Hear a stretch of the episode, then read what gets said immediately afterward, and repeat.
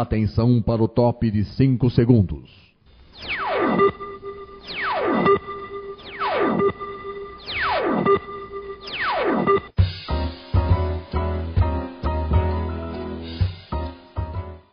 Está no ar o programa Making Off. Os segredos e os bastidores do mundo da publicidade e da propaganda. A apresentação de Regina Antonelli.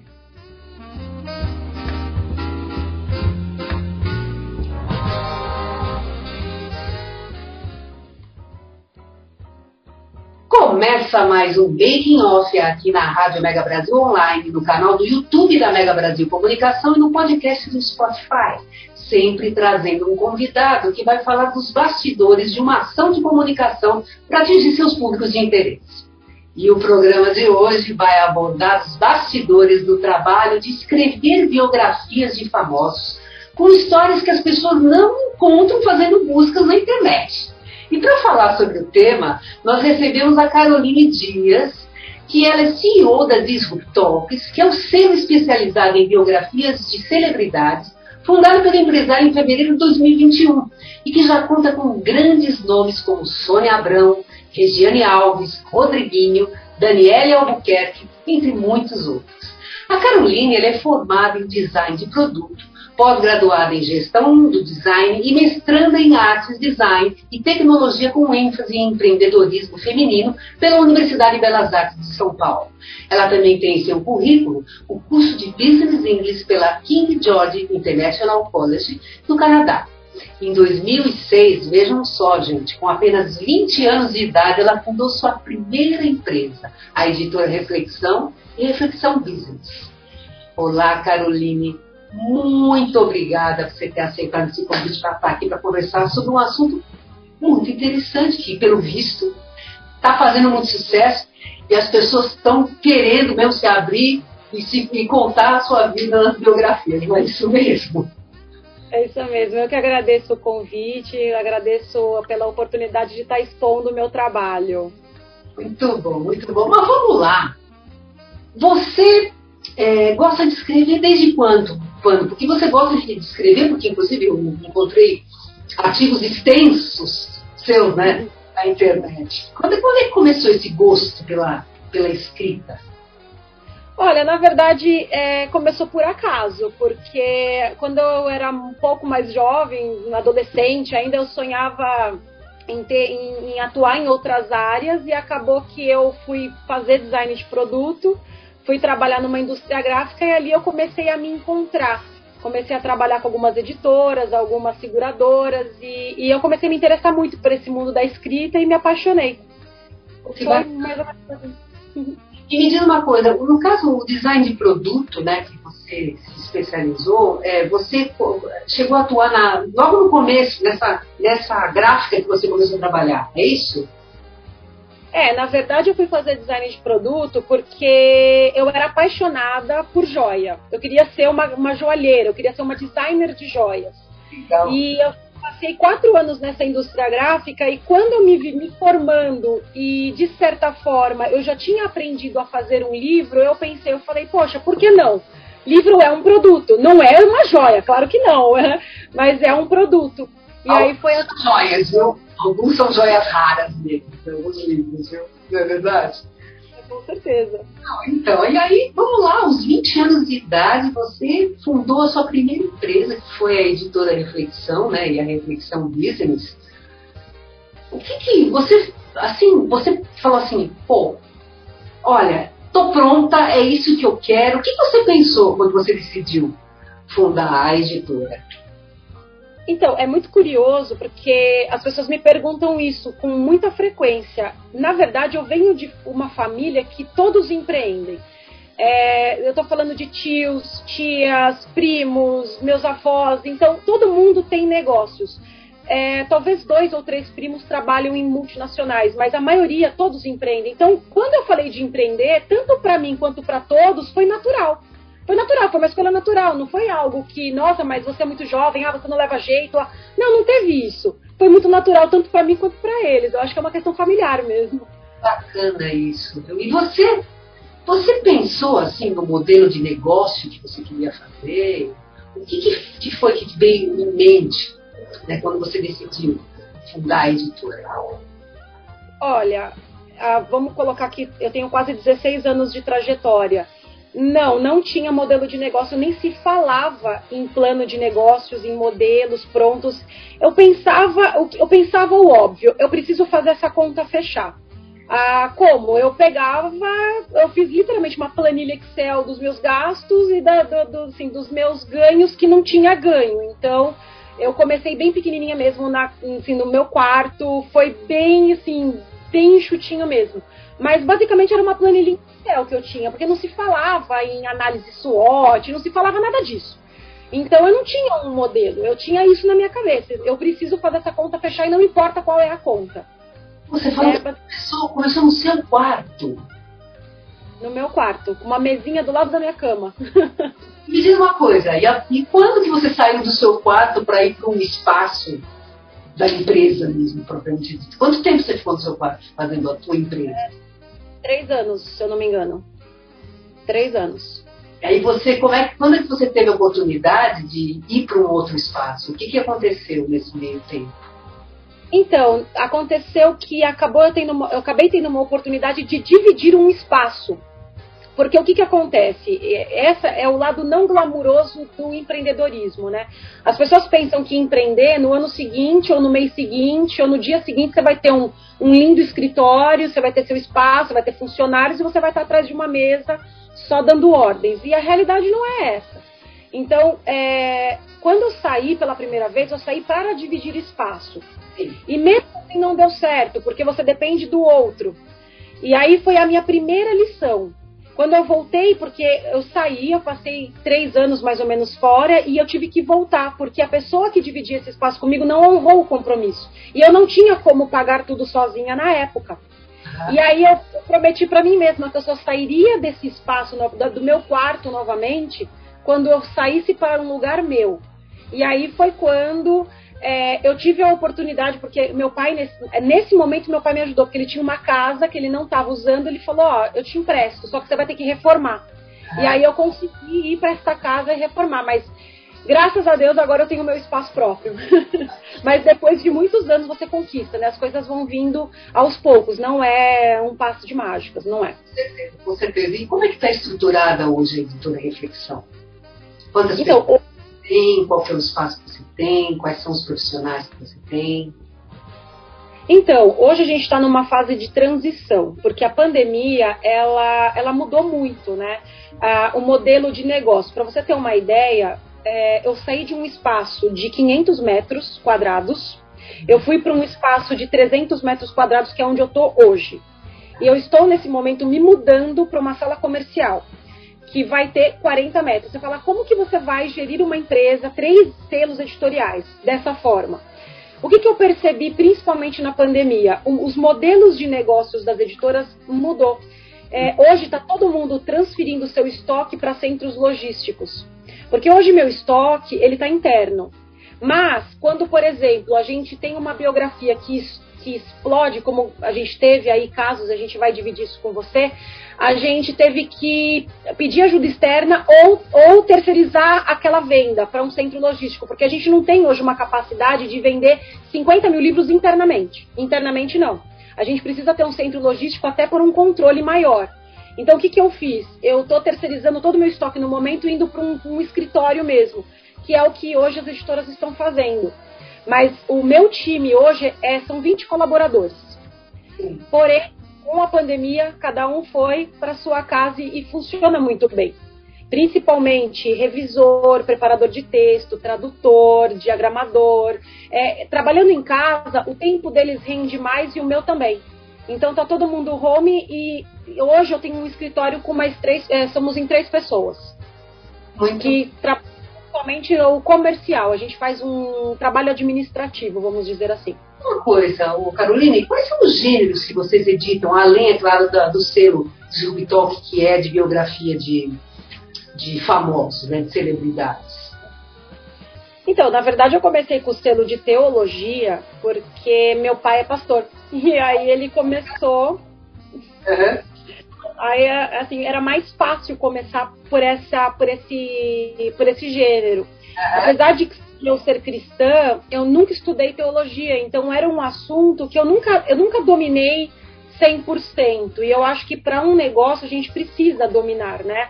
É, é, vamos dizer assim, tudo que se engloba dentro do, do, do, do, do gênero. E aí o que, que aconteceu? Eu sempre tive um braço direito, é, que, que sempre me ajudou a escolher os livros. Só que eu queria caminhar pelas minhas próprias pernas, vamos dizer assim. Eu sempre gostei muito de empreendedorismo, inovação, é, esse mercado, esse, esse, outro mercado. Foi quando eu fundei a Reflexão Business, que foi o meu segundo selo. Então, meu primeiro selo hoje é teologia, e eu tenho algumas, algumas coisas que englobam, como filosofia, psicologia, estão é, nesse primeiro selo. Aí, em 2016, eu fundei a Reflexão Business, que a gente trabalha direito, a gente tem lá design, arquitetura, inovação, todas essas é, é, é, esses assuntos. E aí é onde a gente vai entrar, que aí o terceiro selo foi esse ano. Em fevereiro, né? Que você. Fevereiro. Os TikToks. E aí? Uh, o, que, uh, o, que foi que te levou a acreditar que biografia de famoso, né, de uma forma diferente, não aquilo que a gente já leu sobre o famoso, né? Mas alguma coisa diferente da vida dele que ainda não, tinha, não tenha sido exposta, te levou a crer que esse poderia ser um nicho, nicho legal para se explorar. Então, no ano passado, eu conheci a pianista internacional Juliana D'Agostini. E ela me convidou para trabalhar com ela, trabalhar em alguns livros infantis, que não é o meu forte, mas eu conheço da área. E aí eu falei, Ju, por que não fazer uma biografia? E o resultado da biografia dela foi um sucesso de vendas. E aí foi quando o meu olhar mudou. E logo na sequência eu publiquei o livro do Flávio Gonçalves, que, era, que, foi, que é um policial militar que perdeu a esposa grávida na porta da igreja. E o livro dele explodiu, explodiu. Para você ter uma ideia, o meu site caiu, meu site saiu do ar. De tantas pessoas que entraram no site para comprar o livro dele. E o Flávio não é tão conhecido, vamos dizer assim. E aí eu falei, poxa, tem um nicho maravilhoso aí que dá pra gente explorar. Só que eu estava me preparando pra, para Black Friday de 2020. Eu não tinha como mexer em nada naquele momento, porque a Black é a semana que a gente mais vende no ano. Então, por exemplo, a gente está em outubro, mas a gente já está é, fazendo reposição, a gente já está pensando em fazer as compras para a Black Friday. É realmente uma semana que a gente faz, na verdade, a gente faz a Black Week. Mas eu prometi para mim mesma, eu falei, eu não vou esquecer esse assunto. Quando passar Natal, Ano Novo, eu vou me planejar para montar um selo para famosos influenciadores. E aí, em janeiro desse ano, eu comecei a desenhar esse projeto. Só que eu não acredito muito em plano de negócios. Eu acho que o plano ele tem que ser construído no dia a dia, porque quando você senta para montar um plano de isso é uma opinião muito pessoal, tá? Quando você senta para montar um plano de negócio, se ele muda uma vírgula, você já perdeu todo o seu plano inteiro. Então eu prefiro construindo ele no dia a dia. E aí, no dia 22 de fevereiro, eu tomei a decisão de montar esse, esse selo para famosos. E foi um sucesso, porque eu, eu construí ao longo de 15 anos uma reputação. E eu acho que não é um. Eu acho que o que faz o famoso acreditar em mim é justamente isso, é a minha reputação, em primeiro lugar. Porque são 15 anos de, é, de um projeto sério, são 15 anos é, que você. Hoje, qualquer empresa, né? Não é no meu caso. Você tem canais é, na internet que você consegue ver como que essa empresa atua, se essa empresa é séria, se ela, essa empresa não é séria. E quando a gente fala de famosos, é, eles são muito blindados, eu acho que eles são muito calejados. Eles já, muitas pessoas tentam se aproveitar. Então, quando eles veem uma empresária, eu, eu me considero jovem, eu tô com 35 anos, comecei muito cedo é, com, com, uma história tão é, clara, porque a minha história ela é muito real e ela é muito é, transparente. Eles não têm medo de me contar. Então, tem, tem famoso que me conta coisas sem antes ter assinado contrato. Ah, mas eu preciso contar isso, preciso contar isso. Eu falo, gente, olha as coisas que eles estão me contando. Isso está acontecendo, às vezes eu me pergunto assim. Mas é realmente pela reputação que eu construí. Me diz uma coisa, como é que você se prepara para você, quando você marca essa reunião com esse famoso, para você conversar com ele? Como é que você se prepara para conversar com ele sobre a possibilidade de fazer uma biografia da vida dele? Então, a maioria das pessoas que eu abordo, eu abordo por, é, no início mais por questões pessoais. Eu tinha curiosidade com algumas pessoas, eu falei, poxa, isso daria um bom livro. Então, o que, que eu fico muito atenta? É, com o que está saindo. Todo dia eu entro em todos os canais que tem para ver o que está acontecendo. Quando eu vejo que a pessoa tem potencial, eu procuro. Aí eu leio, né, o máximo que eu posso, mas por que, que eu sempre brinco? Eu quero que o Google não sabe. Porque o Google entrega pouco desse, desse, desse artista. Às vezes eu quero saber mais, mas a internet não, não, tem, não tem muita coisa, nem no, no Instagram, porque o Instagram não retrata a vida de ninguém, essa é a verdade. O Instagram a gente só. É, o famoso, o influenciador, ele só posta ali o que é interessante para ele, mas aquilo não é 1% do que ele é. Então, a primeira coisa que eu sempre brinco, você está disposto a me contar alguma novidade, alguma coisa que não tem na internet, alguma coisa que não tem no Google? Porque o mais do mesmo as pessoas não querem também, que também é uma coisa que a pandemia trouxe.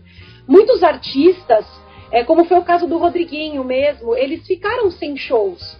Então, quando a gente fala de lançar uma biografia, a gente está falando de é, uma, um outro público que eles vão atingir, não necessariamente só os fãs.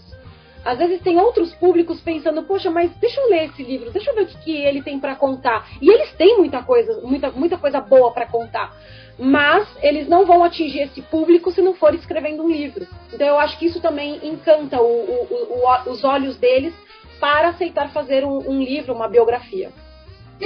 Qual que é o perfil do público que consome biografia? Tem um, tem um público específico que consome biografia? Será que seriam, seriam só os fãs? Ou de repente outras pessoas de outras áreas? Como é que você vê isso? eu acho que tem outras pessoas de outras áreas. Eu acho que tem muitas pessoas que, por exemplo, sonham em empreender e buscam nas biografias uma inspiração. É, no caso do Rodriguinho, ele não vai no Rodriguinho, da Sônia, da Samara, eles não vão pegar só o público deles. Eu acho que é justamente isso. É, é, é são outros públicos que indiretamente se interessam. É assim que eu enxergo. Muitas biografias que eu mesma li, não tinha nada a ver com o meu, com o meu, com a minha área. Mas é, é são realmente a história da superação. Eu acho que essas histórias é o que realmente inspiram e faz com que o livro se torne um sucesso. É a pessoa saber, né, qual foi a trajetória dela. Tá, agora me diz uma coisa. Você falou que o artista ou o famoso ele tem que te falar um fato que realmente não, não foi divulgado ainda, uma novidade, algo que, que seja que tenha um peso, inclusive. Mas me diz uma coisa, você pega essa informação e ela é o ponto de partida para você traçar essa biografia ou não? Ou é uma coisa que vai, quando ele era criança, ele era assim, ele tinha um sonho, ele. É, como é que você estrutura isso? Então, isso é uma coisa delicada, porque eu já tive pessoas que me falaram, eu, isso, isso eu compartilhei, né? que foi estuprada. Isso é uma informação muito séria. Eu não posso simplesmente jogar isso dentro de um livro e esperar que o livro seja um sucesso e o livro não vai ser. A gente vai ter problema. Então, é, o que eu sempre falo para o artista é que a gente faz uma triagem. Eu junto com, eu tenho um conselho editorial que eu me, eu, eu me comunico com essas pessoas sempre quando eu estou é, é, com dúvida. Eu falo, poxa, como que a gente vai conduzir essa situação? Eu quero uma, uma notícia bombástica, a gente adora isso, mas não a ponto de, de, de é, desse artista correr o risco de, de ele ser é, cancelado. Eu não quero cancelar ninguém, eu quero elevar a autoridade dele. A, a ideia do livro é essa, né? A gente aumentar a autoridade desse artista. Sim. Agora, é, você falou que tem facilidade né, para as pessoas começarem a falar e contar um monte de coisa, mesmo antes de, de você estar, tá, de fato, no encontro, encontro com essa pessoa para fazer, para levantar né, os dados para fazer a, a, a, biografia. Agora, é, como é que você faz essa avaliação? Que você falou no caso do estupro, tá? Mas vamos lá, ele está contando é, uma série de outras coisas. Como é que você avalia que aquele cara tem uma história muito boa que vai vender? Você acha que isso é uma coisa que você tem tino para isso, sei lá, ou é a sua experiência? Como é que você vê isso aí? Já aconteceu, por exemplo, de você apostar em alguém que, que tivesse uma boa história e o resultado não foi tão bom assim? Então, eu acho que eu tenho um, uma sensibilidade sim para a escolha de biografias. E tanto é que eu já fui procurada por alguns artistas que eu preferi não fazer. E sair dessa linha é, você tem que fazer com muita delicadeza. Por quê? O famoso, é, não todos, claro, é, a gente tem que tomar muito cuidado porque eles têm muitos fãs. Então, uma palavra mal colocada pode colocar em risco o meu trabalho como profissional da área editorial. Então, sim, a gente escolhe quem entra para o time. Porque se a pessoa não tiver uma boa história, ou se a gente percebe porque as pessoas mentem. Então a gente sabe, tem artistas que eu começo a conversar e eu sei que ele está mentindo, porque não, não bate. Eu tô vendo que ele está inventando, que ele está pensando muito. Esse tipo de material não me interessa, porque eu quero que as pessoas olhem esse selo como algo realmente diferenciado no mercado. Ó, ela publica é, famosos, ela publica influenciadores, mas o trabalho dela é sério. Então, eu vou consumir o material, o material desse selo. Eu quero que as pessoas olhem assim. Isso, de novo, é reputação. Se eu começar a colocar qualquer pessoa para dentro, eu vou ter problema. Então, eu, eu, eu já passei por algumas situações, sim, complicadas, delicadas.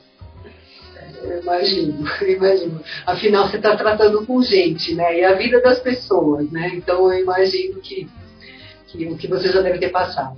Mas agora, vamos lá, Carolina, diz uma coisa. Como é que é o processo de estruturação para se fazer uma biografia? Quais são as etapas? Primeiro, a primeira etapa você já falou. Você senta com o famoso lá e aí você vai começar a bombardear ele de de perguntas e ele vai respondendo, vai falando e tal. Então você levanta todo esse material, né, um material bruto, e a partir daí vai para onde? Então, a gente tem é, duas situações. A situação do famoso que já escreveu a sua própria biografia, mas nunca publicou, e aí eu entro com essa questão de quais, o que, que você está trazendo na tua escrita que a gente não conhece. E a gente tem também o famoso que tem a dificuldade de colocar no papel todo aquele o sentimento, as vontades, e aí a gente entra com um trabalho de ghostwriter. A gente tem então é, duas frentes. De qualquer forma, é, ou por escrito ou por gravação, esse material, é, no caso do Ghost, é trans, ele, ele, a gente passa por uma transcrição. E no caso, quando o, autor me manda isso pronto, claro que a gente já tem esse material pronto, mas de toda forma passa por uma preparação de texto preparação, revisão, e nisso a gente monta a capa do livro. Com a capa do livro pronta, eu faço o projeto gráfico do miolo do livro. Com o projeto gráfico ok a revisão ok, a gente faz a diagramação, entra com ficha catalográfica e SBN. Aí a gente entra com textos complementares como prefácio, apresentação, pós-fácil, textos de quarta capa, orelha. Incluiu tudo, a gente fecha passa por uma última revisão e aí vai, depois da aprovação do autor, vai para a gráfica. E aí depois começa o nosso trabalho de verdade, né? De divulgação e distribuição. Me vem uma questão agora. É, é, quando já aconteceu de você fazer um livro e, e você faz uma prova para o autor, e quando ele lê, ele fala assim, ah, mas eu não quero que fale isso, eu não quero que fale isso, eu não quero que faça aquilo outro e tal, eu não gostei disso. E aí, aquele processo, que é uma coisa que você defende, inclusive a gente falou, falou nos, nos bastidores, né, que você inclusive já divulgou isso, que foi um dos motivos, inclusive, de você ter é, fundado uma editora, né, porque os prazos praticados pelas outras editoras são muito longos, né, o livro demora quase três anos para para acontecer e você falou que não, isso é, é, possível fazer um livro em 20 dias. Então, já aconteceu isso? Acontece sempre. Ah, é? Acontece o tempo inteiro, mas é o que eu falo para o autor, é, essa rapidez depende muito mais dele do que de mim. Porque eu não posso andar com o, o, um processo editorial se o autor não aprova. Então eu dependo dele o tempo inteiro. Mas acontece sim, e quando tem atraso, a culpa, a maioria das vezes, eu diria quase todas, não é nossa culpa. É a culpa do. É, não, com certeza. Mexer com revisão, assim, no caso, o autor, ele sempre vai. Né, a pessoa que, que falou coisa, as coisas da vida dela, porque o que, que acontece? É diferente, né? A pessoa que está falando a vida dela, ela está ela tá revivendo tudo que ela está falando. A pessoa que está ouvindo, ela está conhecendo, né? Então, quer dizer, ela está pela primeira vez, ela, então talvez a carga emocional né, que a, a, pessoa tem, né, quando ela está falando da vida dela, é diferente, né, a emoção que é captada pela pessoa que está ouvindo. Sem dúvida. Então, acho que isso acontece, acontece muito. E me diz uma coisa, no caso do estilo, né, por exemplo, uma biografia, é, vocês pensam de acordo com o estilo, vamos supor, uma biografia feita por um cantor de rock ou um cantor sertanejo, que tem todos os apelos rock, por exemplo, é aquela coisa frenética, né? Droga, sexo, né? Alguma coisa assim do gênero, um cantor sertanejo, aquela coisa bucólica, o campo muito ligado, aquele violão, né? Isso tudo é, é diferente, por exemplo, a abordagem de uma de uma socialite, que de repente ela deve ter uma história que tem glamour, ou talvez nem tanto assim, né? Porque também ela pode ter passado por maus bocados e tal. Isso também é explorado nas biografias de acordo com o perfil do, do, do, da pessoa que, que vai ter a sua biografia? Sem dúvida, sem dúvida. A gente respeita muito, a gente chama de estilo de linguagem, e a gente respeita isso muito. Então, antes de da gente impor qualquer tipo de escrita, a gente dá uma olhada nas redes sociais, a gente pede textos para eles, para a gente poder preparar esse texto de acordo com o público dele, de acordo com o perfil desse, desse famoso. Com certeza, cada livro é um livro, cada livro é um estilo diferente. E, e me diz uma coisa, vamos falar de Disrupt Talks, do selo. É, até o fim do ano, vocês têm planejado quantas, quantas biografias? Olha, tudo correndo bem, né? Que é o autor aprovando, aquela coisa toda. A gente tem mais cinco lançamentos esse ano. Cinco lançamentos. Bacana, já pode, pode adiantar pra gente que vocês vão lançar isso? Poder. Vai, fala. A gente tem Sônia Abrão, a gente tem Samara Felipe, ah. a gente tem Mariana Santos, Nayumi Goldoni, ah. Daniela Albuquerque. Que bacana! Muito legal. Como é que você tem divulgado a Disrupt Talks? O que, que vocês têm feito? E qual tem sido o engajamento das pessoas? Porque vocês estão em rede social também, né? As pessoas têm, têm curtido, têm gostado, têm compartilhado, têm, estão atrás de vocês querendo saber mais coisas, mais informações sobre, sobre a, a editora. Como é que tem sido isso? Então, na verdade, como a gente trabalha com, com, famosos, com muitos seguidores, milhares de seguidores, a gente acaba tendo bastante sucesso no lançamento dessas obras. Para você ter uma ideia, no nosso primeiro lançamento de, desse ano, né, com o selo já, a gente teve 40 veículos de comunicação em uma semana, só do livro do Rodriguinho. Então, e o Rodriguinho já é um cantor muito conhecido, então praticamente a semana inteira todos os programas só falavam do livro. Então, consequentemente, a gente tem uma força de distribuição muito maior. Então, é, o que, que a gente fez? Hoje eu tenho um contrato de exclusividade com uma distribuidora e essa distribuidora é, consegue mandar para praticamente todas as livrarias do país. Ai, que Porque a gente tem essa força de divulgação. Muito bom, muito bom. E, e, me diz uma coisa, você tem também, vocês têm um, um, vão ter um lançamento também uma biografia de, que não é nacional, é isso? Quer dizer, na realidade é brasileira, mas não é aqui. Conta essa história, como é que é isso?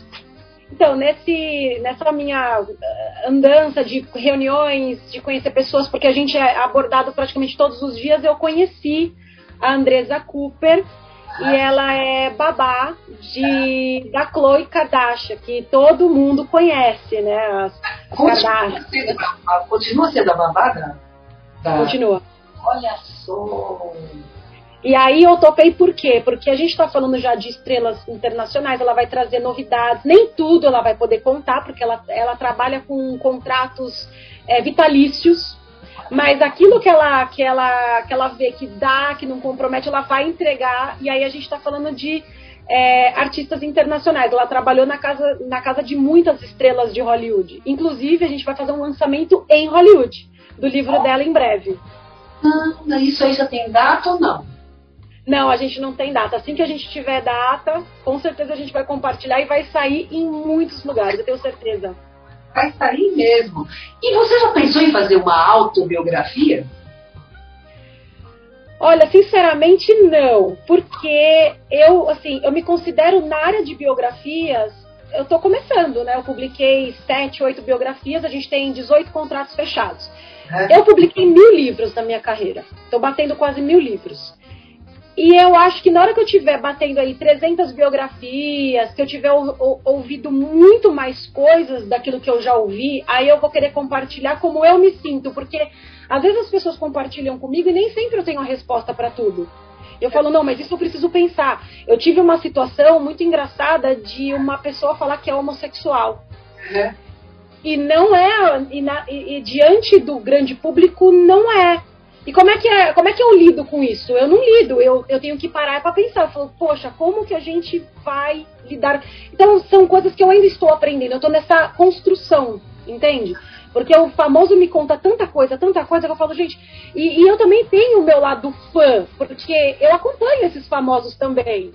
E às vezes é, é, aquela super admiração que eu falo, não, não me conta isso, não, eu, eu prefiro não saber essa parte. Mas no fundo a gente tem que saber. O que eu brinco, para advogado e para editor, você não pode esconder nada. Então eu sou editora, tem que contar tudo. Eu não posso ser, eu não posso ficar sabendo depois que publicou a obra, ah, mas é, tal coisa não entrou. Não, a tal coisa tem que entrar também. Então é, é, bastante curioso, mas quem sabe aqui muitos anos eu, eu pense em alguma coisa do gênero, agora não.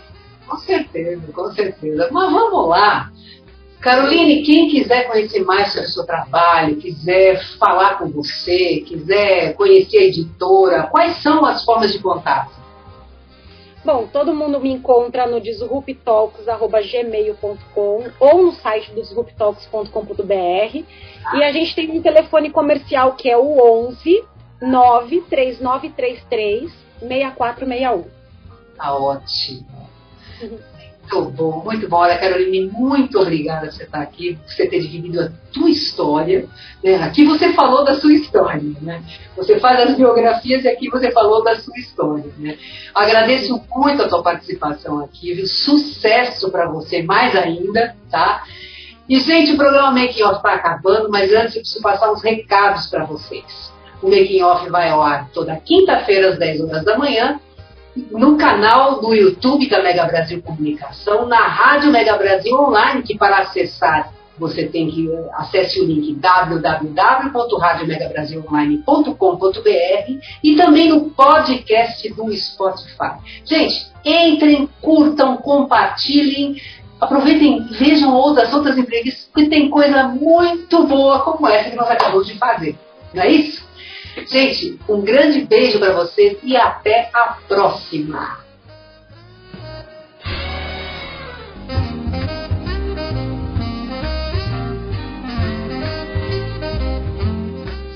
Termina aqui o programa Making Off, revelando os segredos e os bastidores do mundo da publicidade e da propaganda.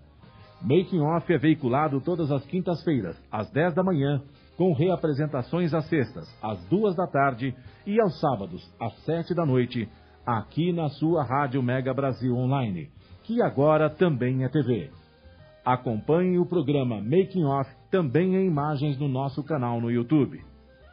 Informação, entretenimento, conteúdo exclusivo e relevante você encontra na Rádio TV Mega Brasil Online, um canal a serviço da comunicação.